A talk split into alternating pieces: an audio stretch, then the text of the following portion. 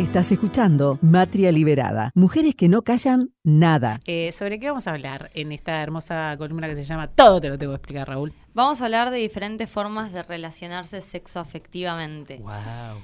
Sí. Oh. Em, bueno, hay muchos términos para hablar. Bueno, primero sexoafectivamente, relaciones sexoafectivas. Eh, está hablando de las relaciones que no sean amistades, familiares, como las vinculares más cercanas. Y Por- tampoco hace referencia a los noviazgos, digamos. Sexo afectivo es sexo afectivo. Claro, porque vamos a hablar de un montón de Claro. tipos de relaciones diferentes. Eh, bueno, la primera, la más común y la más conocida es la monogamia, que es un modelo de relaciones sexuales y afectivas basada en la exclusividad. Puaj. Es la, es, es la conformación de una pareja de dos personas, Es lo que todos sufrimos, digamos. Sí. Estamos en esa. Indistintamente de su género. En ese sentido no se relaciona con características biológicas de la pareja. Eh, este modelo monogámico es parte de la construcción social generada por aspectos culturales, políticos y económicos específicos, depende de cada lugar, siendo siempre legitimada por el Estado y o la Iglesia, aunque no se conforme un matrimonio de por sí, como esto que decías vos de los noviazgos, Claro. del compromiso, de bla. Sí, de vivir con la persona, etcétera. Exactamente, el concubinato. Tiene sus orígenes en los principios de la civilización, donde se normalizó el hecho de que solo el hombre pudiera deshacer el vínculo y varias condiciones sociales desventajosas para la mujer, relegándola a la casa y a la función de procrear. Hoy en día, estas características claramente están más diluidas y no son tan estrictas. Eh, la diferencia de género se sigue acortando, aunque seguimos teniendo. Y eh, hay parejas monogámicas que se pueden sostener en una relación de paridad. No es lo más común por la sociedad en la que vivimos. Por lo menos en las relaciones heterosexuales. Claro, igual ¿cierto? charlamos Sí. que antes no podíamos ni divorciar. O Por sea, eso. Fuerte. Antes era Imagínate, solo un... La cagabas para siempre, era terrible. Sí, que solamente el hombre podía decir divorciarse. Antes ni siquiera la mujer tenía la posibilidad de pedir el divorcio. Ujú. Eh, y bueno, nada, esto también se formó sobre la base heteronormativa de hombre-mujer, en base a la procreación y todas esas cosas, ¿no? Claro. Por lo cual empezó a quedar un poco obsoleto el concepto de monogamia. Eh, bueno, por otro lado está el planteo de la poligamia, que se basa en estos mismos conceptos, eh, pero sobre una persona que mantiene varios vínculos sexoafectivos al mismo tiempo. La exclusividad ya no abarca solo a dos personas, sino a un grupo.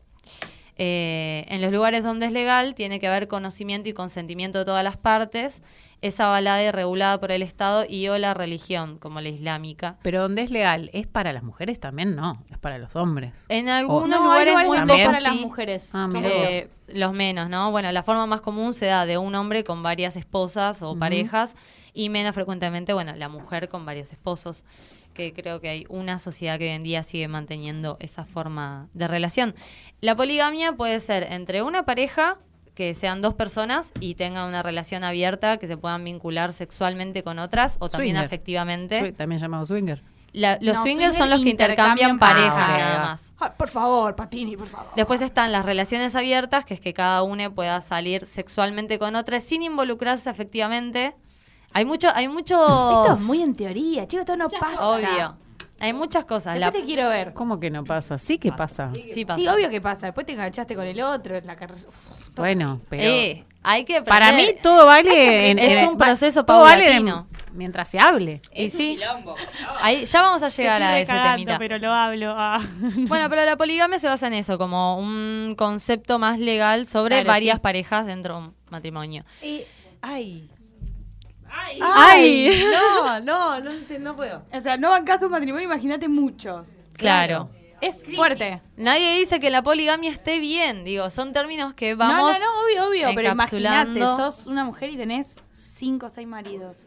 No, te pegas un tiro. Yo mañana. me muero, ¿no me fumaría uno? ¿Cinco? ¿Y además seguro que mantenerlo? Pero para, ¿y mis maridos tendrían otras mujeres? No. Sí, depende del caso, Bueno, la pero por poligamia ejemplo... es muy amplia. Bueno, es verdad. Depende de la ley, o sea, tiene que ver con una cuestión eh, cultural de cada lugar. Como hay lugares en los que se Ilegal, permite que la ¿no? mujer ilegal tenga muchos eh, maridos, a los maridos no se le permite tener diferentes mujeres. Se me viene a la cabeza la imagen Y que viceversa. Carlitos me tocó. Ah, Menem con todas Con las... todas Ay, las perdón, bailarinas la-. Claro. Perdón, pero eso fue lo que. Y es un poco eso también. Un harem. Y es una cuestión más legal y religiosa, ¿no? Como también en- enmarcada dentro de ese contexto. En cambio, el poliamor, que es un término diferente de poligamia, poligamia son muchas parejas, poliamor empieza a dejar eh, a No la gamia. pareja de lado. No, no, no llegamos ahí. No te metas en un terreno oscuro que todavía no vamos a entrar. Poligamia son parejas estables, no se escucha bueno. Poligamia son parejas estables, tal cual. Eh, sí, exactamente eso. El poliamor no pone énfasis en el matrimonio o en la posibilidad de tener varios vínculos. Tampoco se limita a uno de los géneros ni a una sola persona dentro de la relación. O sea, ahí ya vamos borrando las Me delimitaciones de lo binario. Ahí es- sí, ahí va. acá empieza. Acá empieza la deconstrucción. Empieza el bardo acá. Eh, me perdí, esperen. bueno, esto no es genérico, no es binario, como no se basa en hombre o mujer, ni en cómo se den las relaciones, ni en una sola persona. El poliamor se, se basa en amar a diferentes personas a la vez, no importa si son una, cinco treinta, más allá de si tiene o no sexo con ellas. La única condición, como decía Caro hace un rato, es la aceptación de la relación por parte de todos y la creación de acuerdos vinculares que se basan en el consentimiento de todos los que se vinculan. Eh, no hay una estructura típica de las relaciones poliamorosas. Por ejemplo, vamos a tirar ahí como un par de, de formas que podría ser. Una persona que tiene dos compañeros estables que no estén con nadie más. Otra persona puede tener tres amantes estables y que tenga otro secundario. Eh, dos amantes como relación principal que se vinculen como esto que decíamos de las relaciones abiertas. O personas bisexuales que puedan eh, relacionarse con personas de diferentes géneros. Es hermoso, chicas. Rochi no, lo me- puede aceptar. No, me encanta, pero me explota Para la mí- cabeza. Me encanta. O sea, me el poliamor es la vida misma, básicamente. Para mí la naturaleza es del como- ser Es, humano. como es así, es el quilombo en el que vivimos. Sí, El- como empezar a, a- a sacar lo estricto de la relación Pero cerrada. eso nos calla, no sé. ¿qué Y bueno, pasa? las variables son ilimitadas. Eh, es una red de relaciones íntimas que se va dando de diferentes formas también y en base a estructuras que se van acordando mutuamente. Eh, esas son las relaciones gámicas, que era lo que decías vos. Todas las nombradas, estas que veníamos con la monogamia, poligamia, el poliamor, son relaciones gámicas, que se basan en el gamos. ¿Qué es el gamos? El gamos es la unión o el casamiento inspirado en el matrimonio objetivo y formal, como el gamos dos, es la relación, como una relación estructurada, que si bien estoy de acuerdo, es una forma de cerrar eh, vínculos. Pueden ser uno o más, pero tiene como algo establecido. Claro, algo delimitado. Eh, tiene como sustancia el gamos, que es esto del, del vínculo cercano, y el sexo es el sacramento, digamos. En nuestra cultura se encasilló a las relaciones como relaciones gámicas. Hoy en día esto se empieza a cuestionar y empezamos a repensar cómo nos relacionamos. Y ahí, eh, muy hace poquito, surgió un término que es la agamia.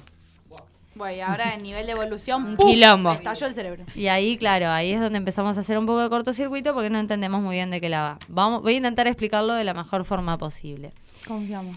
La gamia es una nueva forma de relacionarse que consiste en la eliminación del gamos y la relación gami- gámica. O sea, en como eliminar el concepto de relación o de pareja mediante la reconsideración y redistribución de las cosas que componen una relación para su uso libre de la vinculación entre personas.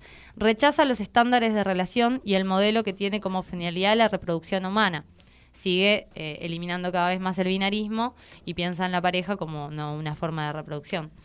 Eh, implica la negación absoluta del concepto de género como adopción y extensión de la histórica reivindicación de la igualdad de la tradición del pensamiento feminista.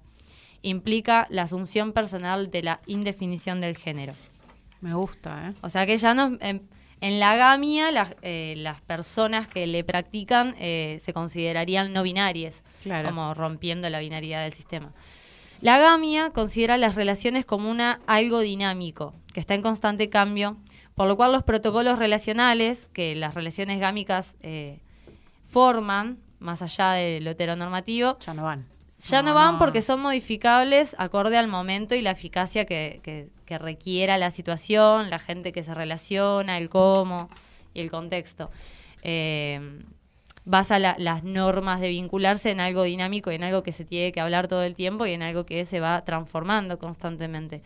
Traduce la confianza eh, de la gamia Traducir la confianza de la gamia en una práctica ágama es más fácil entendiendo que estamos acostumbrados a un concepto de amor heteronormativo que puede modificarse con el tiempo en el proceso de construcción.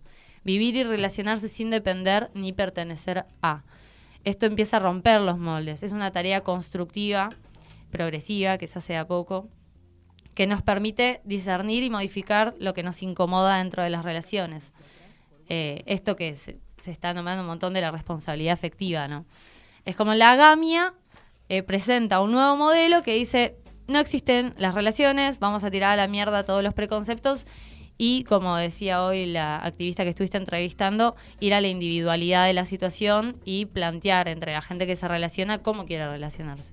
Cada uno. y- Sin limitarse ni pertenecer ni... Que cada uno haga lo que quiere y que nadie rompa las bolas, básicamente. Exactamente.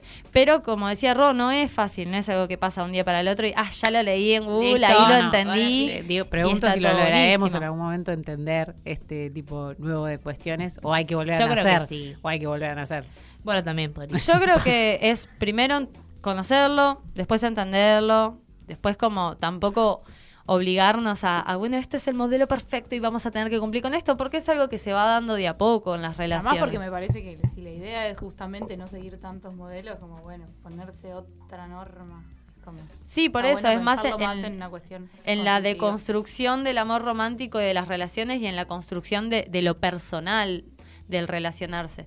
Como decía como activista. Una, forma, una nueva forma de pensar las relaciones, quizás. de forma manera- individual. Sí, no sé. A mí como de forma individual me, me- me perturba un poco. Pero porque justamente relacionarse es como lo contrario con, con lo individual. Pero quizás sí eh, una nueva forma de entender Es verdad. cómo relacionarnos Individualidad, con las personas. claro, de- de- justamente La como- singularidad quise decir. Claro, como Ahí eso. Sí, No la eso sí, individualidad. como una singularidad. Sí. Sí, como que cada uno lo toma de formas distintas. Es clave. Eh, digo, si, si me pusiera con una pareja, con mi pareja, a leer cada una de las definiciones de esa para ver eh, en cuál nos sentimos encuadrades eh, o en cu- eh, cuál nos... eh, todo el tiempo tendríamos que estar como pasando de una a otra o inventando o incluso probando y volviendo hacia atrás porque Sí. uno en definitiva no sabe lo que le va a pasar con lo que pasa. Bueno, Totalmente. Está buenísimo. como- bueno. Totalmente. Es que por eso abrirte a otro concepto de relacionarse que está tan instaurado porque viene desde siempre, empieza a generar un montón de dudas, un montón de cosas que no se saben cómo manejar. Por eso digo que también es de a poco, porque vamos a, digo, es algo nuevo, vamos aprendiendo Claro, sobre ¿por la qué marcha. nos relacionamos de la forma que nos relacionamos con el Exacto. otro? Porque lo aprendimos así, no Mal. aprendimos Sí, otra forma. Ese es el Entonces, quid de la la idea es eh, encontrar otras formas también. Encontrar nuestras propias Sí, formas. Y básico como sociedad poder ser respetuosos de la forma de los demás, porque Sí, también siempre total. está el dedo apuntador de... eh, Ay, lo estás haciendo. Sí. Mientras no sea una forma violenta, ahí sí voy a meter el dedo. no, no estamos tratando de respetar a Amalia Granata. claro. Claro, bueno, obviamente siempre basados en el principio de respeto. Sí, pero me parece que Mica va más aún no pongamos un termómetro de ver quién está más deconstruido. No, bueno, totalmente. Es que en.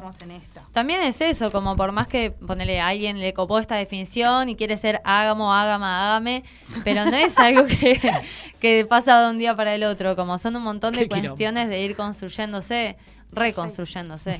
Eso Hoy a los Raúles y a las Mabel le estallaron todas las Sí, cabezas. tipo, no, no, ¡pum! estalló el cerebro. Yo creo que hemos matado gente con el programa hoy. Quiero decir, Y- Bueno, bueno, está bien. Alguno, Pero está alguno- bien, Yo creo que si, shock. si a nosotros nos va costando, como no les va a costar Sí, a los Raúles y. Mabeles. Quería cerrar esto con un concepto que lo nombró Ro, el de la responsabilidad afectiva. Yo quiero decir algo, es el mejor concepto sí. del país porque puedes englobar lo que quieras ahí. Exacto. Hacelo como quieras, pero hacelo con Sí, esto. pero boludo, googlealo, con googlealo. esto. Hacelo con estos mínimos requisitos. Tal cual, mandate la guía, pero con eso. Bueno, también iba a eso, ¿no? Como más allá de la forma que elijamos de relacionarnos, eh, al ser algo en la singularidad de cada uno, creo yo particularmente, y lo expongo a los demás para que lo consideren, que la responsabilidad afectiva es la base de todo, que debería ser la base de toda relación humana, más allá de las relaciones sexoafectivas. Eh, plantea la ruptura de un orden de dominación, eh, un descuido de- de- naturalizado y un amor romántico y una binariedad. Es como eh, la responsabilidad afectiva nos da herramientas para relacionarnos eh, en forma igual, más allá del género o sexo, en contextos donde hoy en día sigue habiendo desigualdad en los diferentes roles de género y más allá de la heteronormatividad, ¿no? Como ser responsable de... eh, El de al lado es una persona. del de al lado es un ser humano, dialogar, poder eh, estar cómodos y, y cómodes y poder hablar y poder acordar las cosas que queremos o no sin que nadie se sienta mal. Y es el ejercicio de esto, de poder expresar nuestro deseo y acordar con los demás un trato libre de sufrimiento y padecimiento. Para que sea una relación Excelente. más sana siempre. Excelente. Está bueno igual Vamos eso, por porque eso. había surgido cuando en un momento cuando era todo, bueno, todo amor libre, todo amor libre, y salió la pregunta, bueno, está bien, ¿es amor libre o amor neoliberal? En donde básicamente al, al de al lado le importa nada a vos, y Bueno, al final claro, el no. chabón está más liberado que vos, y vos ahí resufriendo. Por eso y ahí no- entonces las feministas dijeron, aguantemos. Sí, Claro. por eso no hablé de amor libre, porque muchas Porque veces es se terrible, malinterpreta en sí. un hago la que se me canta el culo sin hablar de nada. otro. Y ahí es donde la gente se empieza a lastimar y no está bueno. Sí, y ahí es cuando sí, ya no es la singularidad, sino la individualidad, como bueno, Exacto. soy yo. Exacto. Y todo lo demás, bueno, lo voy consumiendo. Como Hay que consumo en el súper, consumo en las personas. Exacto, Es horrible. no va, y ahí no va terminamos más. todas muertas, chicas. En el corazón. Más. Sí. Pero bueno, nada, para que estén pensando, se puede googlear. Si quedan dudas, pueden escribirnos a Matria también. Creo que a Mica le quedaron dudas. Está con, una cara de. A Bueno, todos nos sí, claro. Mica, dudas. Mica está tipo. El tema de para, sorpresa. Mica, ¿tenés pareja? para mil. Porque estás con cara de- Tengo- de, tipo. Estás como. Tengo una pareja, tengo una relación bastante sana, ¿eh? Para mí, pero igual eh, no voy a poder dormir hoy. Y tampoco lo voy a dejar dormir a él. Quiero decir que hace cinco minutos cuando habló Micaela, primero dijo mis parejas. Sí, sí. Ojo, porque te echabaste sola, boludo. Tiró como. Con una de mis parejas, tipo, dijo, mi pareja. Y fue como, Mica, ya arrancó hace rato, o sea, olvídate. Esto está- es una adelantada. A los cinco años ya, ya, ya, ya practicaba el poliamor ella. El otro ni enterado, ¿viste? Al final tendría que haber hecho la columna Micaela. afectiva. Por lo menos no lo digas al aire. Es que seguro no escucha el programa. Ya está, no me dejaron pasar una. No. Ahí va. Y bueno, es así. No, pero bueno, hermoso tema para charlar y seguir charlando, que lo vamos a seguir y para charlando. repensar entre todos. Yo también estoy hace varios días, Mica, así que me sumo a eso. Bien. Eh, sí, nos vamos a quedar así como eh, pensando y dando vueltas, sí, como siempre. Te escribo a la noche, cualquier duda. Dale, dale. Chateen. Lo googleamos. Bueno, así que ahí pasaba todo, te lo tengo que explicar, Raúl, hablando un poquito de este relaciones sexoafectivas, cómo construirlas y cómo plantear nuevas formas eh, hoy en día, que me parece que es lo más eh, sano eh, para nosotras, para nosotres, para todos.